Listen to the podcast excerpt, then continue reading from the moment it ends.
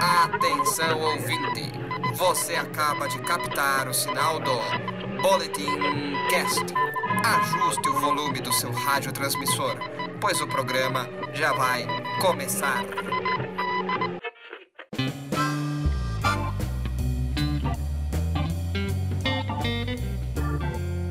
Olá, nerds! Está começando mais um Boletim Cast, o podcast do Boletim Nerd, www.boletimnerd.com.br. Eu sou Daniel Generali e hoje vou provar que com grandes poderes vem sim grandes bilheterias. Completando o time do Boletim Nerd tem ele, que para se tornar o Homem de Ferro só falta uma lata de WD-40, Rafa Tanaka. Parece que fazem mil anos que eu comecei esse podcast. E ele que tá longe de ser o Demolidor, mas se faz de cego para não ver as cagadas da Marvel no cinema. Henrique Almeida. Protesto. O filme do Demolidor é muito bom, viu? Ai, meu Deus do céu. Não podia começar assim o programa, hein? Mas o nosso convidado de hoje tem mais informações sobre os heróis da Marvel do que a própria Shield. Cadu Novaes, tudo bem por aí, Cadu? Tudo ótimo, um prazer participar com vocês, gente. O prazer é todo nosso e obrigado mesmo por aceitar o convite, viu? Imagina, tamo junto. Boa! E agora vamos reunir a metade do universo que ainda está viva e nos preparar para essa conversa.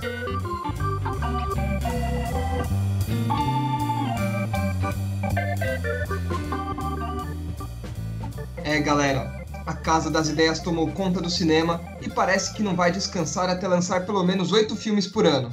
Bom, brincadeiras à parte, o fato é que com um sucesso de bilheteria atrás do outro, a Marvel Studios conquistou uma cacetada de fãs nos últimos anos, e seu sucesso tem impactado até em outros mercados. Mas será que esses filmes estão começando a cansar? O futuro ainda é promissor mesmo depois de Vingadores Ultimato? É o que a gente vai tentar descobrir hoje com a ajuda do nosso convidado. Cadu, para quem está nos ouvindo e ainda não te conhece, conta aí, cara, quem que é você? Bom, gente, eu sou o Cadu Novaes, como já fui brilhantemente apresentado aí. É, eu tenho, tenho, tinha até um pouco tempo atrás uma coluna especializada em cultura pop na Globo News. É, a coluna durou quatro anos e alguma coisinha, onde eu pude destrinchar um pouco mais os assuntos é, ligados a esse universo, como quadrinhos, cinema, games, RPG, cosplay e tudo mais aí afim, em uma emissora onde era pouco provável que isso fosse acontecer, né? Muita gente vê a Globo News ligada diretamente à política e economia e não via a possibilidade ou a probabilidade de a gente ter um, um, um quadro exclusivo nerd na grade de programação. Porém, eu consegui demovê-los dessa ideia de que existiria, sim, é, uma possibilidade, daria, sim, para a gente ter um quadro nerd, e esse quadro durou aí quatro anos e meio, Hoje eu faço reportagens esporadicamente, sempre dentro desse universo. Legal, e pra gente, sem querer puxar saco, mas a gente acompanhou por muito tempo esse, essa sua coluna. O Henrique, que eu diga, que já participou algumas vezes lá. Sim, o gente... Henrique é, presente, é onipresente na coluna, é um dos convidados especiais que, que sempre eu pude contar e sempre agraciou com muito conhecimento o espaço da coluna. Marcando presença desde Capitão América Guerra Civil. Exatamente. Tem de cabeça o menino aí, ó. Olha só. E a gente acompanhou, como vocês podem ver, a história da Marvel durante muito tempo aqui. Então, vamos começar o nosso papo. E apesar desse podcast estar estreando hoje, no dia da estreia de Vingadores Ultimato, a gente está gravando na Sexta-feira Santa, né? Ou seja, quase uma semana antes da estreia. Não teve nem cabine de imprensa ainda. E Cadu, para a gente não te jogar na fogueira logo de cara, vou começar perguntando alguma coisa mais tranquila. Olhando para tudo que aconteceu no universo cinematográfico nos últimos anos, você acha que a Marvel está planejando tudo desde o início mesmo para chegar no ponto dos filmes que a gente está agora? Ou eles viram de repente que está dando certo e planejaram alguma coisa grande? Olha, o planejamento deles com certeza já era de, de alcançar uma série de filmes. É, se era exatamente desse jeito, só o sucesso das bilheterias é que poderia dizer, né? A gente sabe que é igual novela, né? Novela, o cara tem uma história, o autor escreve uma história e ele tem uma quantidade certa de capítulos. Se a novela tá dando certo, ele estende os capítulos porque eles querem audiência. Então eles conseguem esticar um pouco mais a história, e eu não chamaria isso de filler, nem de perto, mas eles conseguem esticar a história para fazer com que a audiência se mantenha por mais tempo. Eu acredito que a Marvel tinha sim um plano para fazer diversos filmes, para conseguir chegar, a gente sabe disso, e que culminou, na verdade, no primeiro Vingadores, a sequência da primeira fase.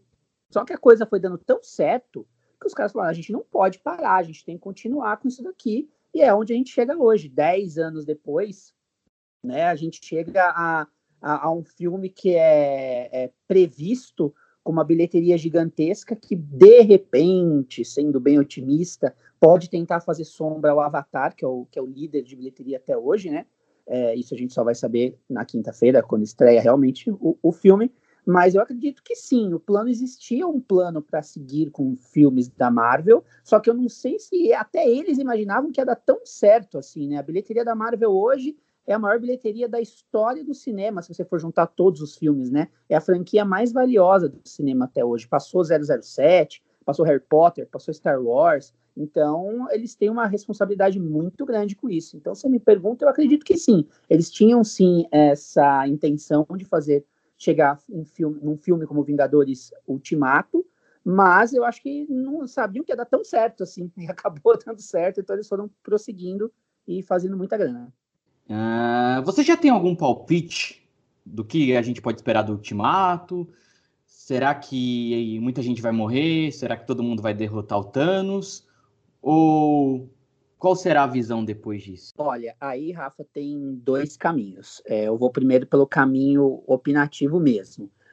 Uh, eu acredito que, como eles gravaram o Ultimato é, meio que junto com o Guerra Infinita, eu acredito que a gente vai ver filme, um filme muito similar em estrutura, em, em, em tom de filme. A gente vai, vai ver alguma coisa meio similar. Talvez nem tão similar, porque o, o, Guerra Infinita acabou com aquele, aquele gosto agridoce na boca, né? Com os heróis sendo derrotados, o Thanos sendo, saindo vitorioso, que foi impactante, morreu metade dos super-heróis. E hoje eu posso falar isso, né? O Mark Ruffalo falou antes, né? Da gente estrear, a gente não acreditou no Mark Ruffalo e ele estava certo, ele tinha entregado o jogo antes do filme estrear. Enfim, então, assim, na minha opinião, com certeza a gente vai ter gente morrendo definitivamente até não vou entrar muito no mérito, mas a gente sabe que tem, tem ator que o contrato vence agora, né? Então há uma possibilidade de ou o personagem morrer, ou eles darem um jeito de aposentar forçadamente esse personagem, enquanto eu acredito que, obviamente, todos os outros que sumiram ali no estalar de dedos do Thanos devem voltar. Talvez a gente tenha até algumas surpresas, porque boatos diziam que viram um ator ou outro ator que já não participava mais do universo cinematográfico aparecendo no set de filmagens. Então, assim, não dá para saber porque eles guardaram muito bem o segredo até então. Até então, porém, pelo não útil, né? Porque a gente ficou sabendo já que desde o final, desde meados desta semana aqui, na verdade que a gente está falando de quinta-feira, mas desde meados da semana passada, é, vaz, teriam possivelmente vazado algumas cenas próximas ao final do, do Guerra Infinita, de maneira pirata, meio tosca, mas que entregariam alguns detalhes. Aí é que eu digo, eu pessoalmente não fui atrás das cenas para ver, eu consegui segurar o meu ímpeto jornalístico de, de assistir essas cenas, porque eu prefiro ter o prazer como fã de acompanhar o filme, né? Então, assim, a gente já viu esse filme, né? Estamos falando no futuro, né? Estamos falando de, no dia da estreia, a cabine foi na terça-feira. Então, provavelmente, a minha opinião, às vezes, pode ser totalmente contrária ao que eu estou falando, ao que aconteceu efetivamente. Mas eu acredito que sim, então, que a gente vai ter mortes, a gente vai ter ressurreições, é, e que esse filme, sim, vai ditar realmente como a Marvel vai seguir de agora em diante. Em quem eles vão apostar para os próximos filmes, se vão realmente seguir com o Doutor Estranho, com Pantera Negra e afins. É, é, é, o Cadu falou muito do final, né? E disso, que muitas pessoas vão morrer, novas coisas vão surgir. Uh, você aposta meio que seja um legado, né? Eu acho que a Marvel vai deixar um legado para outros heróis virem. A gente pode esperar uns novos Vingadores, jovens Vingadores, Vingadores da Costa Oeste, Vingadores da Costa do Sauípe. Olha, talvez sim, Rafa, porque eu, assim, a gente sabe, vamos jogar aberto aqui, né? A gente não precisa ficar também escondendo demais a, a, a paçoca, né? O que acontece é o seguinte, a gente sabe que Robert Downey Jr., Chris Evans, Chris Hemsworth, Mark Ruffalo, são atores que, o Chris Evans principalmente, é um ator que já falou claramente, abertamente é, na imprensa que esse filme é o último filme dele como Capitão América, né, do contrato dele, né, do contrato atual. Né? A gente sempre sabe que contratos às vezes podem ser feitos novamente, mas do contrato atual, esse é o último filme dele como Capitão América. É difícil não acreditar que ele vá sobreviver, assim, entendeu? Porque é, sendo o último filme, não sei se vão mandar ele para o passado, ele não volta mais, se ele morre definitivamente de maneira heróica, mas a gente sabe que esses atores eles, eles não têm mais é, contrato efetivamente para fazer outros filmes. Pode ser que no futuro venham a ter novamente, né, em outra possibilidade, mas por enquanto não teriam, né? Eu, assim, eu não sei de cor assim exatamente quantos filmes eles tinham, mas assim, pelo que eu sei, muitos estão acabando agora. Chris, o Chris Evans é um deles. Então, assim, provavelmente sim, eles devem estar abrindo espaço, Rafa, para criar novos grupos, tipo novos Vingadores. É, a gente sabe também que a Disney comprou a Fox, né? Então, talvez não sei se a gente vai se estender mais nisso mais para frente no, no podcast, mas que também abre essa possibilidade de que assim a gente tem esses personagens que já foram apresentados, né? Seguindo o legado dos Vingadores e se juntem a Quarteto Fantástico, X-Men que são com certeza apostas que eles vão, que a Marvel vai investir no cinema, né? Não, não adquiriram a Fox apenas para ter os Simpsons, né? Homer irado! Homer arrebenta! Vingança contra o mundo! Vejo, é o incrível Homer!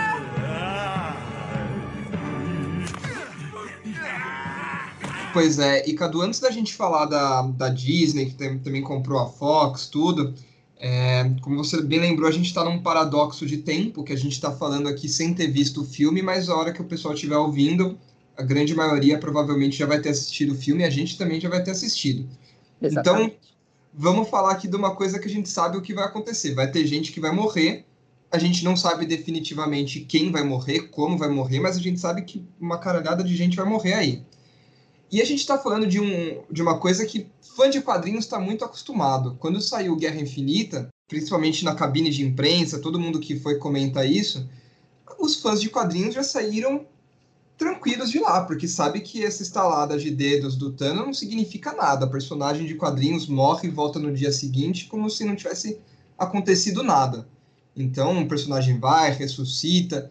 Essa é a primeira vez que o público leigo, né, que não acompanha a Marvel no, nos quadrinhos, vai ver tudo no cinema, vai ver gente ressuscitando, vai ver herói morrendo definitivamente para sempre.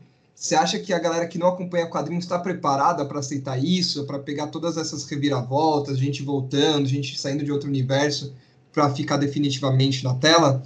Olha, acredito que sim, viu? Porque a, a Marvel tem se destacado em fazer roteiros é, que não exigem é, não existem, é, assim, são, às vezes você tem alguns, alguns roteiros mais rebuscados, com reviravoltas, como Soldado Invernal, por exemplo, mas que são ainda assim filmes que são palatáveis para todos os públicos, assim, entendeu? Então, assim, eu acredito que sim. É, a gente que lê quadrinhos há muito tempo, a gente sabe realmente, como você bem disse, que uma morte nunca é uma morte nos quadrinhos, né? O personagem pode voltar de X maneiras, né? E que, assim, certos indícios são óbvios de que alguns de que os personagens vão voltar, como por exemplo, você tem um filme do Homem-Aranha saindo logo após o Vingadores, que, em que o Homem-Aranha e o Nick Fury, que são personagens que sumiram no estalar de dedos do Thanos, estão ali vivinhos da Silva é, até na Europa, passeando, entendeu? Lutando, sei lá, o que quer que eles estejam fazendo, mas eles estão vivos, assim, entendeu? Então, esse maior indício do que esse e assim, não tem como, né? As pessoas elas, elas têm que acostumar com esse tipo de coisa, porque é, é, assim, além de ser quadrinhos, tem um quê de ficção científica, né? A gente já teve o, o Neo do Matrix morrer, sendo baleado e ressuscitando. A gente tem uma série de fatores dentro do cinema em que os personagens voltam, né? Não é exclusividade dos quadrinhos. Então, acredito que sim, que mesmo quem, mesmo quem faz parte do público geral e não está acostumado com as reviravoltas dos quadrinhos, vai compreender completamente é, é, esses fatos e não vai achar ruim, não. Antes de mais nada, eu queria dizer que público geral é bem melhor do que público leigo. eu quis usar outra palavra que eu também não gosto de público civil, então público geral fica aí como a expressão definitiva para a galera que não acompanha os quadrinhos. É isso aí. Destiny arrives all the same. And now it's here. Or should I say, I am. É, Cadu, a gente falou de, do trailer né, de Homem-Aranha Longe de Casa e a gente teve também o anúncio de algumas séries pro Disney Plus. É, você acredita que essas confirmações de personagens voltando, né, personagens seguindo com sua história, isso diminui a experiência de Vingadores Ultimato? Olha, Henrique, é, essa possibilidade existe, né? Porque para muita gente é, que era realmente do público que não conhecia quadrinhos no geral, é, pelo menos algumas pessoas com quem eu tive a oportunidade de, de, conversar e não são desse universo, saíram realmente impactadas do filme por achar que aqueles personagens morreram e não voltariam mais, ou não voltariam tão cedo, assim, entendeu? É, você ter, de repente, anúncios como o do próprio Homem-Aranha, é, você ter as séries do Disney Plus que estão mostrando personagens que sumiram, é, de certa maneira, é um ali, por mais que eles fiquem naquele negócio, não, mas a gente tá, não está falando que período do, da vida desses personagens que a gente está contando nas séries ou no filme, a gente sabe que é a continuação, né? Talvez eles peguem, talvez, acho que a série do Loki, se não me engano, é, seja mais voltado ao passado dele, eu, eu, li algo do gênero, assim, mas as outras não, não tem nem motivo, né? Com a Wanda, Feiticeira Escarlate e Visão, né? É, teria que ser agora, né? Não dá para ser aquele curto período em que eles estavam de férias é, na Europa. Então, assim, eu acredito que, de certa maneira, dá uma estragadinha no clima, mas também, olhando pelo outro lado, você não, assim, era tão óbvio, assim, que isso ia acontecer, eles não iam deixar metade do universo morto, e já é uma coisa meio que esperada, né? A gente vê esses personagens sendo planejados por aí. Verdade. E a outra série é do Falcão e do Soldado Invernal, né? Que confirmaram. Isso, Falcão e Soldado Invernal, exatamente. Dois personagens que sumiram, né? Um estalar de dedos do Thanos também. E, e como você falou também, uh, você acha que agora a Marvel vai focar mais numa trama dos personagens sozinhos do que numa mega trama ou mega saga, igual eles fa fazem nos quadrinhos? Você acha que eles, eles, vão deixar um pouco os Vingadores de lado para seguir a história Rafa. solitária de cada um, assim? Olha, Minha visão. Acho, é, não, sim, eu acho, eu acho, eu acho que é, é um caminho, mas eu não sei se eles vão abandonar a mina de ouro, que é você ter um filme como Vingadores, assim, entendeu? É um filme deles que faz mais dinheiro, assim. Então, é, é, a mesma coisa que você ter, sei lá, uma Ferrari e você manter ela guardada na garagem, assim, entendeu? Então, eu acredito que, que eles vão sim mostrar. Agora eles têm o Disney Plus, que vai ser uma plataforma em que eles vão poder trabalhar melhor ainda esses personagens de forma avulsa, né? Não vai necessariamente precisar, ser é, um lançamento para o cinema. E então isso vai facilitar esse lado de trabalhar de maneira avulsa com os personagens. Porém, eu acredito que eles vão sim manter esse formato de de ter um filme-evento que vai juntar os personagens por algum motivo, sim. É, e com a aquisição da Fox, eles conseguem o Quarteto Fantástico, os X-Men e os vilões deles, né? A gente pensa no Doutor Destino, no Galactus. Sim, com certeza. São, são personagens fortíssimos. O Doutor Destino, por exemplo, é o meu vilão favorito na Marvel. Eu sempre achei um personagem complexo, é, ele trafega ali num, num, numa nuance em que ele é um vilão, mas ele também, ao mesmo tempo, ele, ele é adorado pelo povo do país dele, ele é um, ele é um ditador, mas que traz progresso, traz benefício para a população do país dele, ele tem imunidade diplomática, então é um vilão cheio de camadas, eu sempre gostei muito do Doutor Destino, e eu quero ver muito ele sendo aproveitado pela Marvel agora nos cinemas, quero ver como é que eles vão trabalhar com isso. Esse é um ponto importante que eu abordei até quando a gente falou sobre Capitã Marvel, que a Marvel Studios está com pouco vilão, né, para ser trabalhado, porque querendo ou não, os grandes vilões mesmo da Marvel, os que chamam mais atenção, são de outras franquias, né? Os mais legais assim, de cara, são do Homem-Aranha, do Quarteto, do, dos X-Men, acho que são os vilões que têm mais possibilidade de ser trabalhados. E se a gente traz um bom vilão, a gente consegue trazer histórias mais densas, histórias mais comoventes.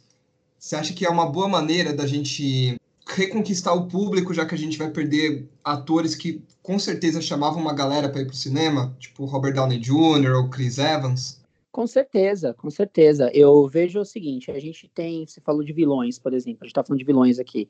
É, a gente teve casos de vilões memoráveis dentro do, do, universo cinematográfico da Marvel, como foi o Loki, né? Que foi, talvez seja o, o, mais emblemático de todos, né? Que ele foi tão, tão bom quanto vilão que ele acabou virando em alguns momentos até um anti-herói para ser melhor aproveitado pelos filmes.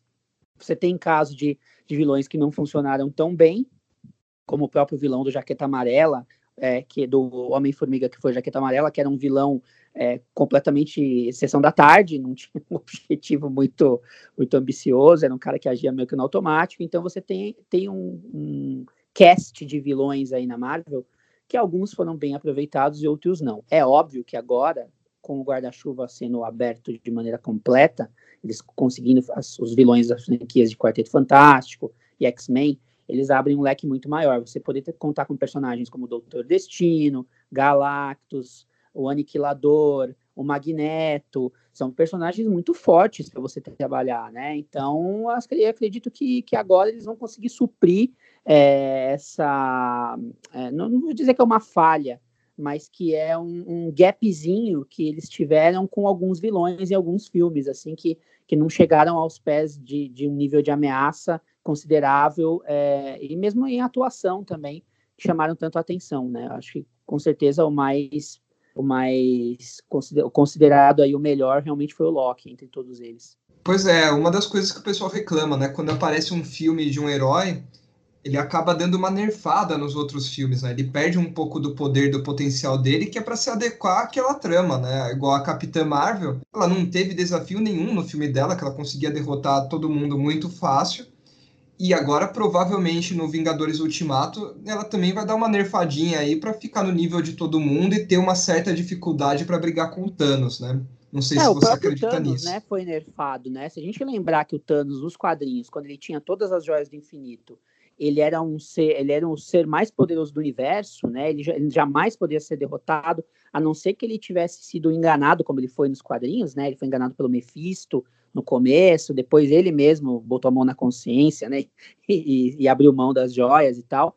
Mas se a gente lembrar disso, ele também foi meio que nerfado no, no filme, né? Porque ele já, os Vingadores jamais conseguiriam enfrentar ele na mão igual eles enfrentaram no, em Titã, como se ele tivesse, sei lá, metade dos poderes que ele tinha nos quadrinhos, assim, entendeu?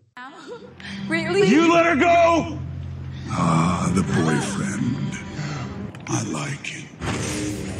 É, falando, a gente tá falando dessa nova fase. Você acha que agora vai ser meio que um, um Guerras Secretas ou, ou, é, da Marvel, assim, igual aquela mega saga que teve em 2015, de vários universos paralelos, assim, a Marvel vai tentar explorar isso? Ou você acha que vai ser alguma coisa mais cósmica, mais pé no chão, assim?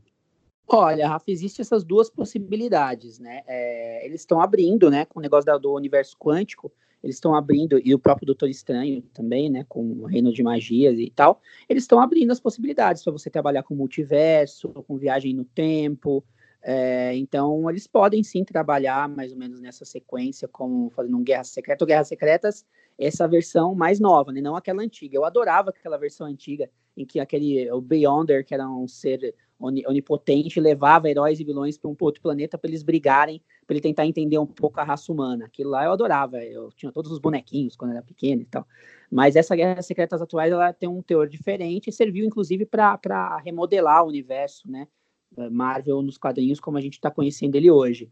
É, sim, é uma possibilidade, enquanto eu acho também que abre possibilidades para outros personagens estarem aparecendo também. Se eles decidirem investir, por exemplo, mais em tramas de tempo, eles podem muito bem usar o, o Kang, né? Que é, era um vilão ali que também sempre foi um vilão muito importante dos Vingadores e que é pouquíssimo conhecido, né? É pouquíssimo utilizado, que é um viajante do tempo. É, então, assim, ele, a gente tem inúmeras possibilidades, assim, só realmente quando a gente terminar de ver o, o Ultimato, que quando a gente está, na verdade, quem está me ouvindo agora, a gente já terminou de ver, então a gente já vai ter uma noção, né? É, a gente vai poder ter certeza de que caminho mais ou menos eles querem seguir. Com certeza a gente vai ver mesmo o Ultimato e aí vai saber de fato se eles vão querer colocar alguma coisa para abrir caminho para os X-Men ou para o X-Men, como a maioria dos antigos chamam aí. a gente vai descobrir tudo isso hoje, mas a gente está falando também do futuro da Marvel como um todo, então a gente vai querer saber seus palpites sobre outros filmes aí.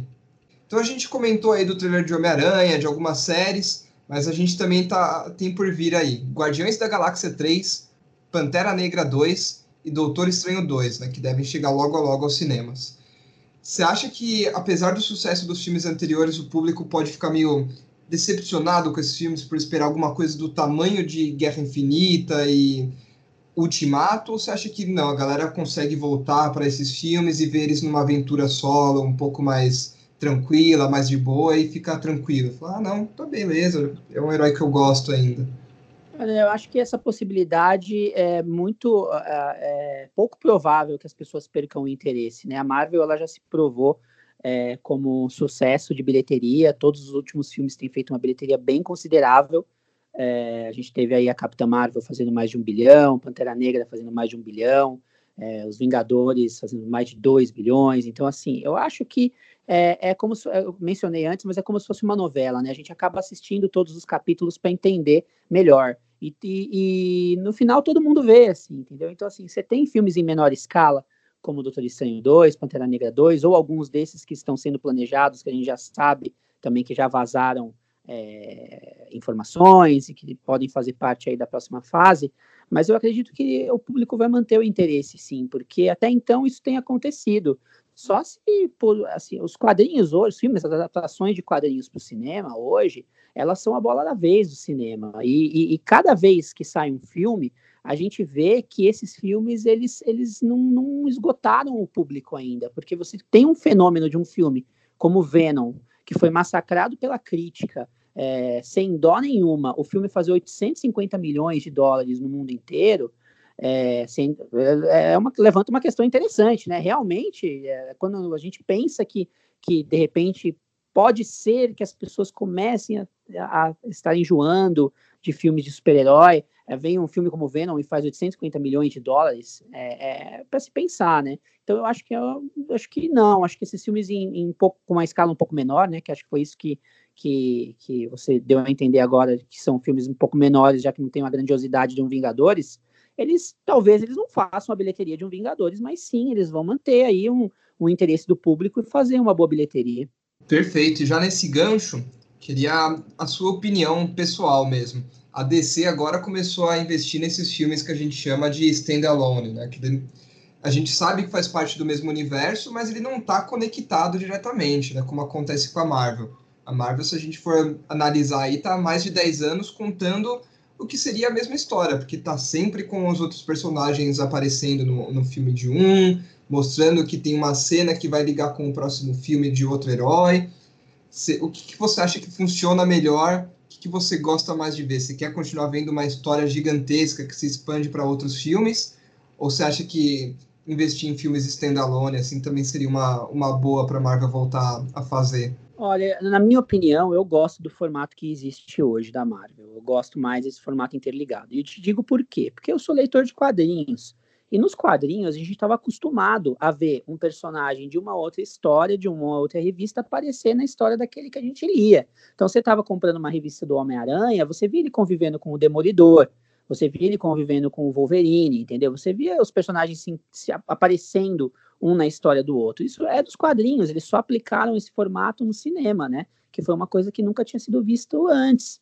Então, eu gosto muito dessa narrativa de você ter os personagens é, todos convivendo no mesmo universo, porque te abre um leque de possibilidades muito grande de você fazer participações, você trazer uma história diferente, entendeu? Eu não acho que os standalones são ruins. A DC, por exemplo, tem mostrado que que está acertando o prumo deles agora na, no cinema, mais uma vez, né? Porque eles já tiveram a, a, a cota de, de ótimos filmes com o Superman do Christopher Reeve, já tiveram, já teve a trilogia do, do Batman do Nolan, ou os primeiros Batman ali do, do Tim Burton. Então, assim, eles já tiveram acertos também, um pouco mais nesse formato de standalone. Eles tentaram fazer um universo é, compartilhado ali de uma maneira muito acelerada, ao meu ver. Talvez eles, eles correram, quiseram correr muito atrás do que a Marvel estava fazendo, e eu acho que eles comeram algumas etapas. assim. Talvez se eles tivessem começado como eles estão fazendo agora, apresentando os personagens um de cada vez, para depois você colocar num filme como Liga da Justiça, a aceitação fosse melhor e até a história, o roteiro pudesse ser um pouquinho mais bem trabalhado, assim, fizesse um pouco mais de lógica, assim. Então, como eles correram muito e a coisa não saiu bem como eles planejavam, um, que, no quesito bilheteria e tal, eles tiveram que rever a estratégia. Mas eu acredito que até eles mesmos, na DC Comics, eles pensem em um futuro, eles veem que tá dando certo, que você tem um Aquaman que dá uma boa bilheteria, uma Mulher Maravilha que dá boa bilheteria, um Shazam que dá boa bilheteria, eles colocarem esses caras no mesmo filme de novo, porque eles vão querer pensar como Vingadores, né? Tipo, meu, se a gente já tem boa bilheteria com esses caras separados, por que não tentar juntar eles de novo, né? Mas dessa vez da maneira certa, né? Sem pressa, sem correr atrás de ninguém e com um bom roteiro por trás.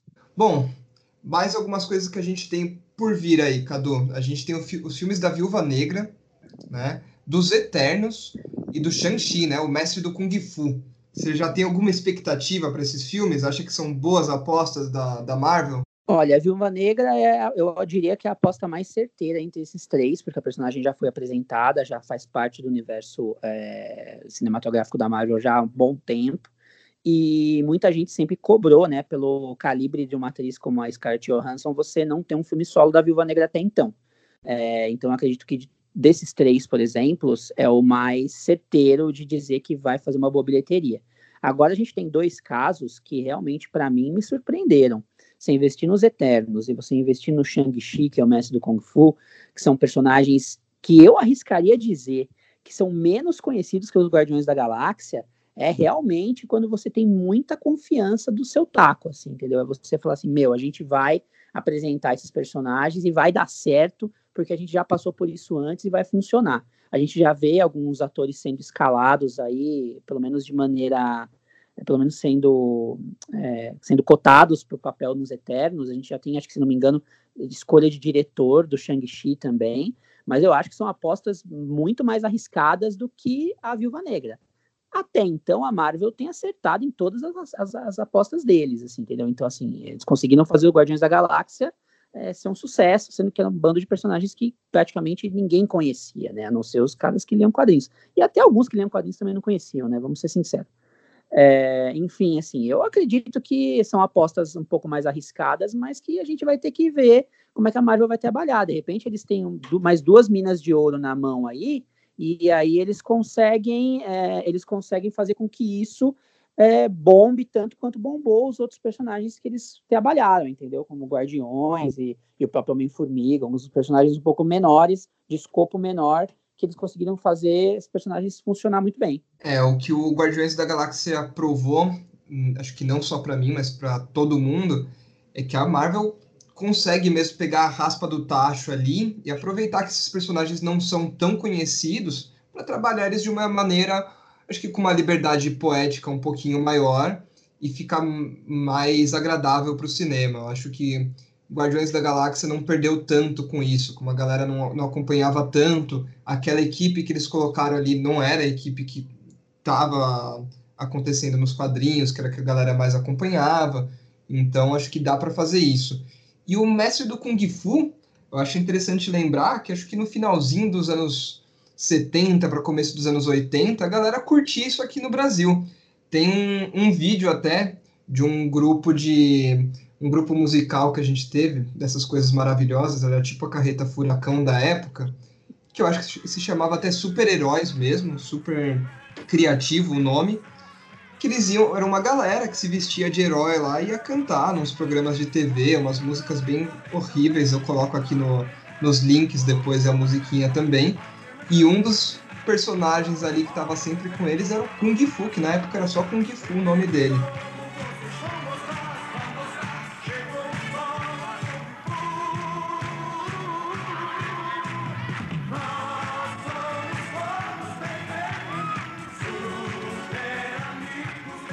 Então, talvez relembre aí a galera mais antiga, né, dos quadrinhos, esse personagem, mas eu não acredito que ele vá ter tanto apelo hoje, não. É, a gente tem um exemplo aí, em talvez se a gente fosse puxar um pouco mais para próximo do que seria o Mestre do Kung Fu, a gente teve a série do Punho de Ferro, que eu acho que é um personagem é, mais curioso, na verdade, que o Mestre do Kung Fu, mas que entre as séries ali da, da, da Netflix foi o que menos deu certo, né? Não sei se pela temática, não sei se pelo enredo, mas acabou sendo o que menos deu certo, né? Então vamos só torcer para que o, mestre do Kung Fu não siga muito o caminho do Danny Rand é, no quesito sucesso popular aí.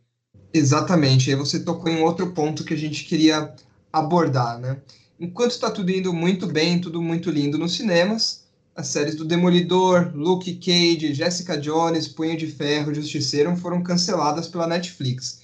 Você acha que a Marvel tem planos para pôr esses personagens nas telonas? Olha, eu não sei se nas telonas, mas que eles têm planos para esses personagens, com certeza eles têm, porque é, a série, por exemplo, do Demolidor, ela tinha ela tinha acabado de estrear a melhor temporada de todas as que tinham saído até então, né? Tinha sido sucesso de crítica e de público. É, a audiência, pelo que eu sei, era muito boa dos episódios. E, e, eles cancelaram, mas eles cancelaram basicamente por questão contratual, né? Agora eles vão ter o próprio serviço de streaming deles, então não faz sentido eles terem os produtos deles espalhados por, por outras uh, de streaming, né? Então eu acredito que o fim das séries não foi por, por problema de audiência, é, apesar de eu ter mencionado anteriormente aí o problema do, do punho de ferro, por exemplo, ainda assim era, era uma coisa satisfatória, né? uh, para eles. Então, assim, foi uma mera questão contratual, eu acredito, né? Que eles tiveram que realmente cancelar as séries, porque eles precisavam, a Disney precisava desses personagens de volta para eventualmente poder sim trabalhar de repente ou no Disney Plus ou quem sabe fazer uma adaptação desses personagens para o cinema. O Demolidor é um, já teve um filme do, do Demolidor com o Ben Affleck que eu vou junto com o Henrique, eu gosto desse filme. É, mas a gente pode ter outro agora sobre o guarda-chuva da Marvel, um personagem que caberia um filme tranquilamente. É uma pena só porque assim a série do Demolidor era muito boa, assim, era muito boa. Eu gostava muito. Eu achava um dos melhores produtos adaptados da Marvel somado ao, ao universo cinematográfico, assim, entendeu? Era uma das melhores coisas de Marvel adaptado para o live action que existia era a série do Demolidor e eu fiquei muito sentido de da série ter acabado, né? Eu gostava muito do do, dos atores no, na, nas encarnações deles e tal. Então eu fiquei meio sentido. Mas eu acredito que sim, que esse fato contratual deles terem sido é, cancelados na, na, na, Netflix só significa que a Marvel realmente tem interesse de, de usá-los na, na plataforma deles. E uma outra pergunta mais pessoal, assim, para você e para o Henrique. Se sofrem muito bullying por gostar do filme do Demolidor, vocês se dão bem na vida, como é que é isso para vocês? Vai o Henrique primeiro ah, respondendo essa. A gente se reúne às vezes para assistir o DVD, para não sofrer crítica, né, nem ser xingado por ninguém, então fica bem tranquilo. Cara, eu gosto desse filme, cara. Eu acho que o Ben Affleck não foi mal como como como Matt Murdock. É, o, o, Colin Farrell, ele tá, ele tá, achei, ele acertou o tom também como mercenário ali. É, tem, o filme tem muita derrapada, assim, mas é, mas para aquele período é, daquela época em que o filme saiu, eu achei muito bom, sim. Era um filme que, que trazia muito mais conteúdo do que outros que estavam saindo naquele período que não tiveram tanta sorte, tiveram roteiros sofríveis e tal. O Demolidor, eu acho que é um exemplo bom de que aquele tipo de filme, naquela época, funcionava bem. E hoje você guarda uma, sei lá, que, como a gente pode dizer, a gente guarda uma memória saudosista, uma coisa nostálgica é, do bem do que do, do bem que aquele filme te causou naquela época, entendeu? Por um lado, ah. acho que foi, que foi bom que não fez tanto sucesso, porque senão imagina o tanto de criança que ia se machucar querendo fazer a, a luta na, na gangorra. Não ia dar é certo. Verdade. é verdade. Eu, eu ia só adicionar que a versão do diretor é a melhor coisa. Sim, com, com razão, com razão. Então são três pessoas elogiando o filme do Demolidor aqui. É, eu elogiei a versão do diretor. Versão do diretor Continua sendo é... Demolidor. Exatamente. É, eu não vou entrar nesse coro aí, não. Eu vou perguntar ainda se vocês gostam do filme da Electra também. Não, aí você já tá não, apelando. Aí é, Electra não. Electra não, não dá para gostar. É um, um spin-off meio complicado, assim. Eu acho que Electra consegue ser melhor apenas que a Mulher Gato da Halle Berry. Pois é, é filme que todo mundo ignorou, né? Tanto que quando saiu Mulher Maravilha e Capitã Marvel, a gente considerou realmente como os primeiros filmes de heroínas do cinema. Tudo bem que as outras duas aí eram anti-heroínas, mas ainda assim foram os primeiros, né?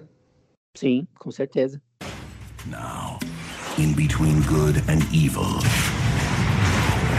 stands a warrior. Her name's Electra. Ah, e para fechar, Cadu, é, conta pra gente aqui qual é o seu filme favorito da Marvel de todos os tempos. Ela não precisa ser do MCU, né? Você já falou do Demolidor, mas eu quero um filme de coração mesmo. Pode até falar do Blade se quiser. o Blade foi um filme importante para a Marvel no cinema, porque ele ele trouxe de volta, assim, muita gente não sabia que era personagem de, de quadrinhos, né? Que, que era personagem da Marvel, né? E fez sucesso nos cinemas, né? Foi um caso, um case de sucesso ali pré-X-Men, que, que muita gente considera também como um degrau importante para a base do que hoje a gente tem como cinema de quadrinhos, né? Mas eu, olha, essa pergunta é difícil, porque meu ranking muda toda semana, assim, depende de. Assim, alguns não mudam, né? Eu posso roubar um pouco nesse ranking aí, porque eu sei, eu sei que os meus filmes preferidos da Marvel, da Marvel são cinco que costumam se alternar ali na, na primeira posição. Eu gosto muito do Capitão América, o Soldado Invernal. Eu gosto muito do Guardiões da Galáxia 1. Eu gosto muito do Vingadores Guerra Infinita. Eu gosto muito do Guerra Civil. E vou falar que eu gosto muito também do primeiro Homem-Formiga. Daí vocês vão falar, meu, o primeiro Homem-Formiga, você foi na frente de um monte de outro filme, porque o primeiro Homem-Formiga eu, eu, fui sem qualquer expectativa ver o filme, eu achei um filme tão divertido, acertou tão no no tom do filme, assim, que aquele filme me ganhou, assim, entendeu? Então, às vezes, ele tá ali brigando para ser o melhor, na minha opinião, da Marvel, também, por incrível que pareça. Mas os filmes de maior escopo, tenho que admitir, né? Quando você tem um Guerra Infinita, você tem um Guerra Civil, você tem um Soldado Invernal, que tem um roteiro primoroso, é, eu acho que dois filmes é, chega assim, o melhor filme de super-herói do universo para mim de todos os tempos é o Cavaleiro das Trevas do, do, do, Nolan. Eu acho esse filme espetacular, porque ele funciona como filme de super-herói e funciona como suspense, funciona como policial, ele funciona de diversas maneiras, assim, entendeu? Ele tem uma história muito bem contada. Esse é o melhor filme do universo de todos os tempos de quadrinhos para mim. Porém, eu acho que a Marvel chegou perto, talvez tenha ficado uns três, quatro estágios ali para baixo de chegar perto do Cavaleiro das Trevas, com dois filmes. Um foi o Soldado Invernal, que tem um roteiro tão bom quanto, é, e o outro, vou falar, vou chutar longe agora, foi o Homem-Aranha no Aranha Verso, que não é da Marvel, Marvel, né? É da, é da Sony, mas eu também achei o roteiro super bem amarrado, com reviravoltas, com similaridades até com Cavaleiro das Trevas, assim, é, a gente pode, eu posso até pontuar essas similaridades em outro, em outro momento, é, mas eu achei que são esses dois filmes que brigam ali com Cavaleiro das Trevas, então talvez, talvez o Soldado Invernal leve uma certa vantagem aí no meu ranking de melhores filmes da Marvel. Olha só, eu vou tomar a frente da galera aí, vou pegar a vez aqui para falar meus filmes, porque da última vez eu tive que repetir filme da galera. Concordo com você que Cavaleiro das Trevas ainda está no topo de filmes de heróis, acho que é o melhor mesmo já feito. Agora, da Marvel como um todo, sem ser só do MCU, acho que o meu preferido ainda, talvez por memória afetiva, mas toda vez eu volto a assistir, toda vez eu gosto, é o Homem-Aranha 2 contra o Dr. Octopus. Acho que é um filme sensacional. Lógico, né, que hoje os efeitos dão uma quebra, porque a gente vê o Homem-Aranha sendo bem utilizado, com boas cenas de ação. Mas se a gente pega esse filme, porra, a pancadaria que eles dão ali, você sente a dor ainda, você sente o soco, a cena do trem, todos os conflitos emocionais que tem ali, acho que são sensacionais. Acho que é um filme primoroso, assim, é o meu preferido. Agora, se a gente for juntar de tudo, MCU, eu ainda coloco aí no, no top 3 o Guardiões da Galáxia. Eu acho um e o dois fantásticos, assim, no mesmo nível. E o Aranha Verso também, que tudo bem, é da Sony ali, mas é o que você falou, é um filme fantástico, assim, não tem onde colocar defeito nesse filme. E você, Henrique, qual que você considera o seu filme preferido da Marvel de todos os tempos? Nossa, é... eu gosto muito de Capitão América, o Soldado Invernal e Guardiões da Galáxia Volume 1, mas para juntar tudo, eu fico com o Capitão América Soldado Invernal, Logan, eu acho muito bom, e vou de Homem-Aranha 2. Vou com você. Boa, Henrique. Eu acho quem, quem vota no Homem-Aranha 2 tem sempre razão, cara. Que filmaço. E você, Rafa? Ah, todo mundo falando Capitão América aí, né? Eu ia falar do Capitão América, Soldado Invernal, mas eu acho que para mim, depois eu repensei, repensei muito a minha vida, refleti. Eu acho que para mim o melhor filme da Marvel, né, na minha visão, é o primeiro Homem de Ferro, que eu acho que é o que começou tudo. Olha, vocês me permitem, todas as menções que vocês fizeram aí são válidas, viu? É, o Logan é um ótimo filme. É, o Homem de Ferro também foi quem começou tudo, também é um filme muito bom. Aranha Verso, Homem-Aranha 2, do Sam Raimi, também é ótimo. Então, assim, todos são justos de estarem no ranking de melhores da Marvel aí, viu? Ah, eu Tem que concordo. ser. Tem que ser bem filtradozinho, bem especificado Sim, pra gente sim, não sim. cometer nenhuma gafe, nenhum Sim. erro, nenhuma injustiça.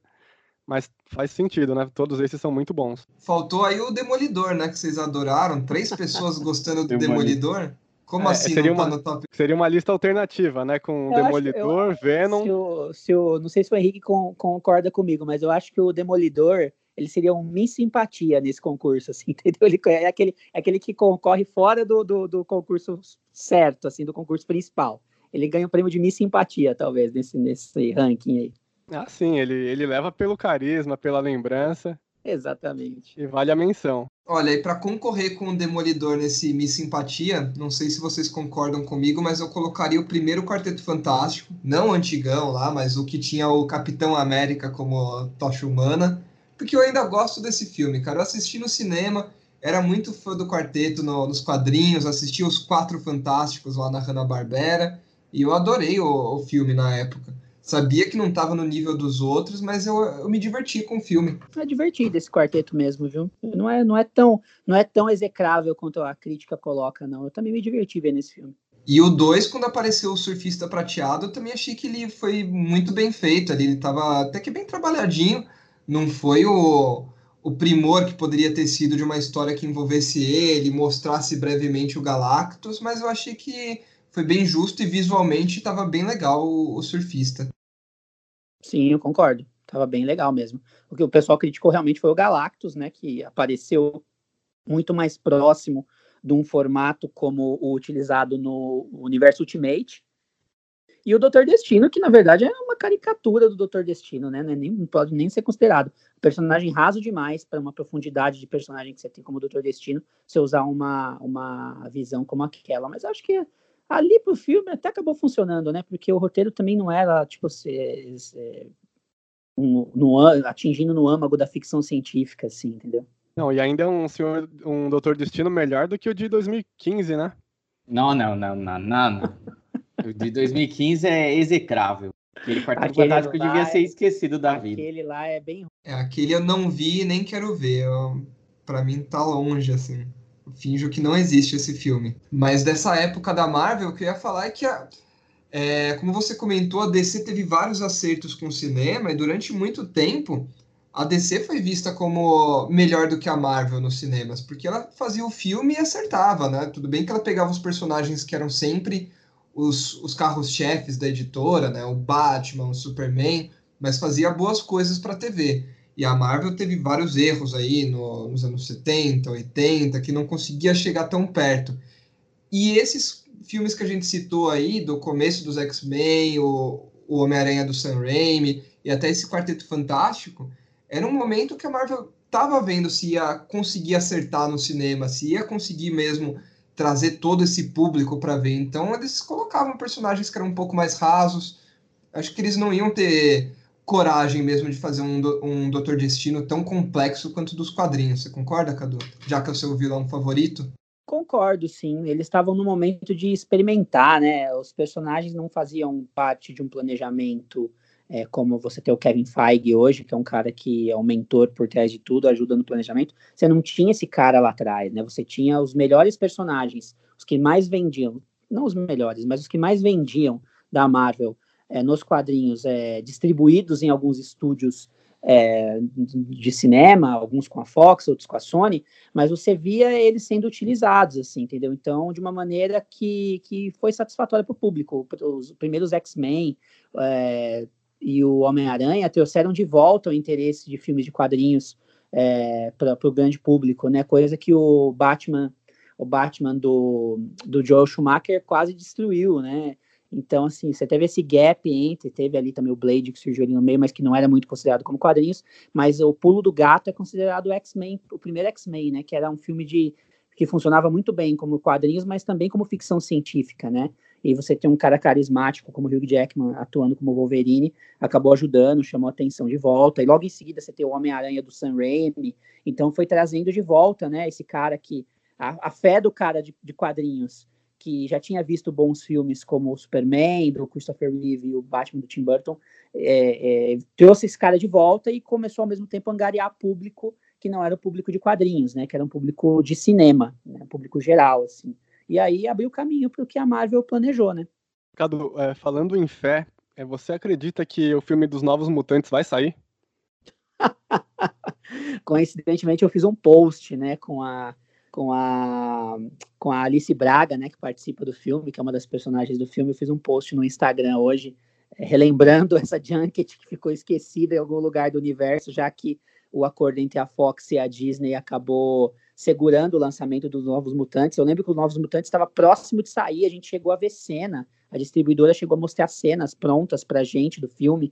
É, e aí o filme acabou não saindo por causa desse, desse acordo. Não sei se estava muito próximo do que a, a, Disney enxerga como um rumo para os personagens e acabou segurando o lançamento. Eu acredito que vai sair. O que a gente ouve é boatos de que ele sai, pode ser que ele saia direto para o Disney Plus, né? Mas também eu, eu, já vi em alguns sites gringos dizendo que sim, tal, pode ser que saia também é, no cinema, né? Não é tão certeza assim que ele sai direto para streaming, né? A gente tem que ver. Eu acredito que vai sair sim, só não sei como cinema se vai sair pro streaming, mas que vai sair, vai. Os caras não vão jogar tipo, esse filme inteiro no lixo simplesmente porque eles é, mudaram, assim, entendeu? Existe coisa é, muito maior, né, contratual por trás do que a, a gente imagina. Né? Então, deve ser para um desses dois meios aí, Henrique. É minha opinião. Acho que tanto esse quanto o filme da, do X-Men Fênix Negra eles vão lançar, mas já sabendo que, beleza, acabou a história aqui, a partir do, do, Guerra, do Vingadores Ultimato, a gente vai mostrar outra história dos X-Men, porque agora os X-Men vão poder se juntar com os Vingadores, vão poder se juntar com o Homem-Aranha, vão poder se juntar com a Marvel toda, e a gente vai poder trabalhar coisas muito mais grandiosas com eles. Então, assiste esse filme aqui, come a pipoquinha e, e depois finge que ele não existe. Eu acredito que é, já foi dito, né, que Fênix Negra é realmente um encerramento dos personagens dos X-Men como a gente conhece no cinema, o que erroneamente para mim está sendo feito agora, porque eu acredito que o melhor filme dos X-Men que eu vi no cinema foi O Dias de um Futuro Esquecido.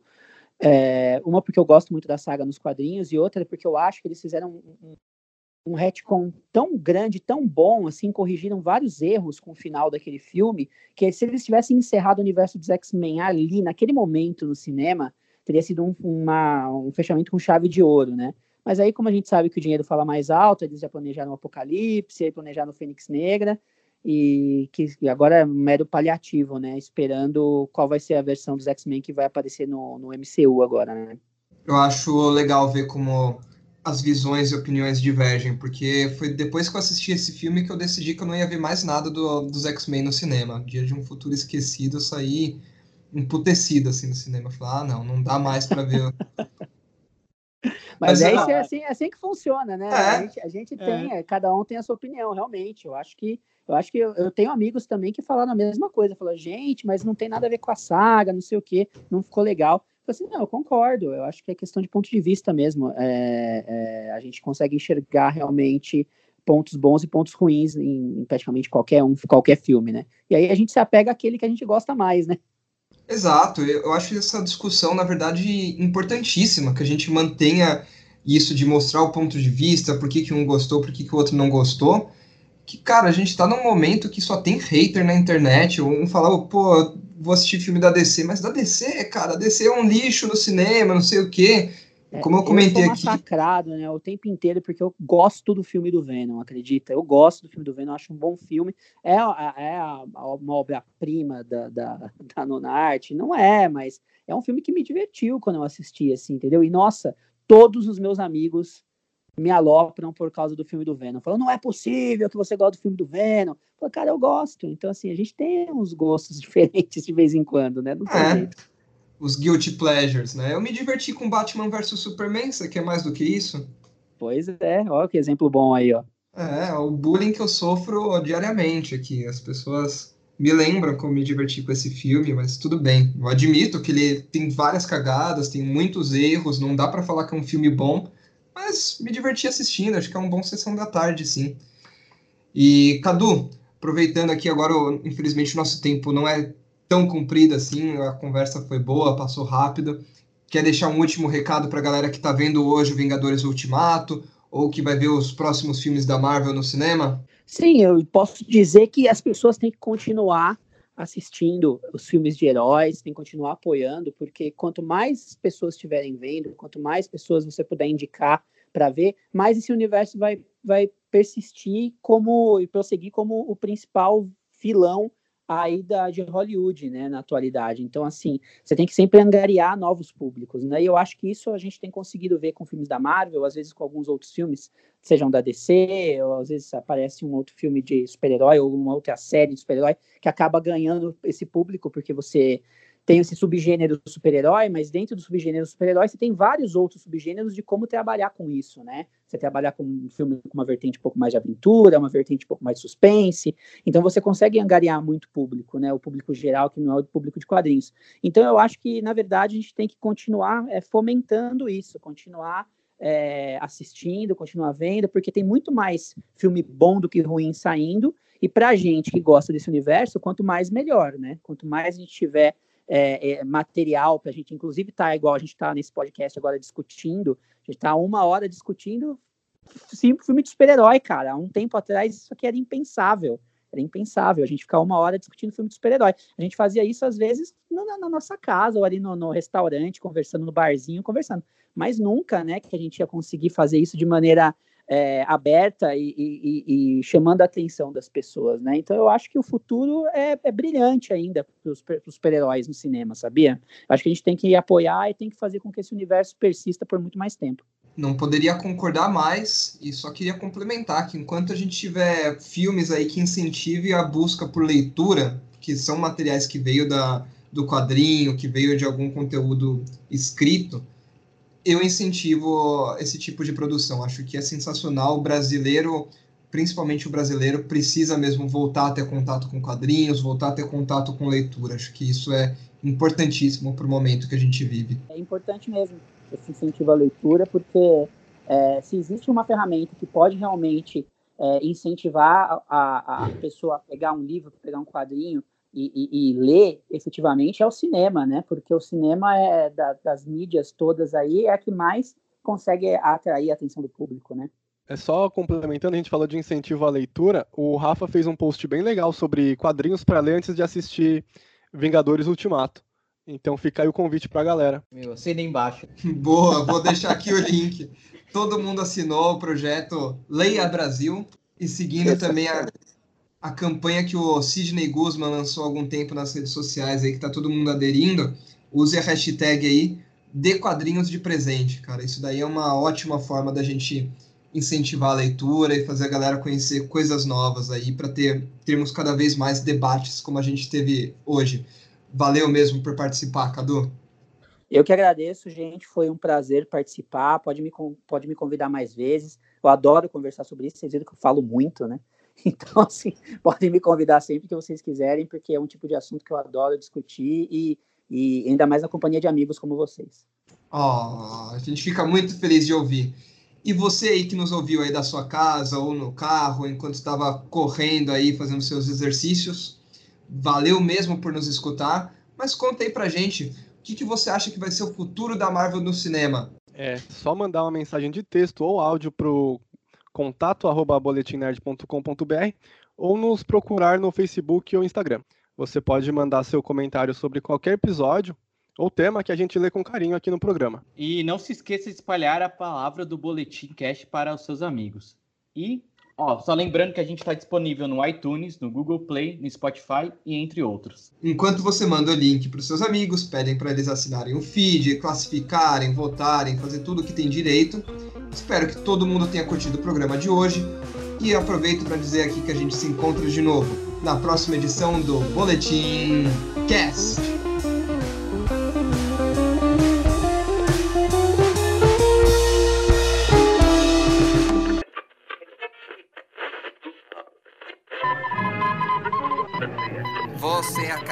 Ouvir uma transmissão de Boletim Cast. Fique atento, pois podemos voltar com um novo programa a qualquer momento.